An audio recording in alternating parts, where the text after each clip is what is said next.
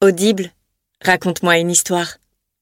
Il était une fois, à l'époque où la savane recouvrait la plus grande Pour partie grandir, de l'ouest de Il suffit parfois de changer de point de vue. Notre manière Il de voir marcha les dans la forêt sans s'arrêter, ressassant dans sa tête les derniers mots. Des murmures lui parvinrent, indistincts. Une minute s'écoula sans un bruit. Soudain, elle entendit une respiration derrière elle. Téléchargez l'appli Audible. Votre premier livre audio est offert.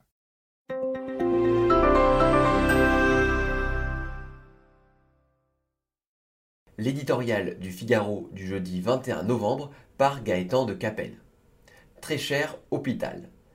À deux semaines du grand rendez-vous du 5 décembre, l'heure n'est plus à mégoter pour éteindre les foyers de tension. Primes diverses au personnel, accroissement des budgets, relèvement de l'objectif des dépenses de santé, allègement de dettes. En d'autres temps, jamais l'hôpital public n'aura tant obtenu. Malgré son ampleur, ce plan n'étanchera sans doute pas la soif de ceux qui réclament toujours davantage de lits, d'effectifs et de rémunération au motif que la santé n'a pas de prix. En l'occurrence, elle a un coût fort lourd, de plus de 200 milliards par an, dont 80 milliards pour l'hôpital, auquel va s'ajouter le milliard et demi d'euros débloqué mercredi. Personne, ou presque, parmi les grands pays développés ne consacre autant de moyens que la France à soigner ses habitants. De multiples rapports ont déjà établi les causes du malaise réel de l'hôpital public.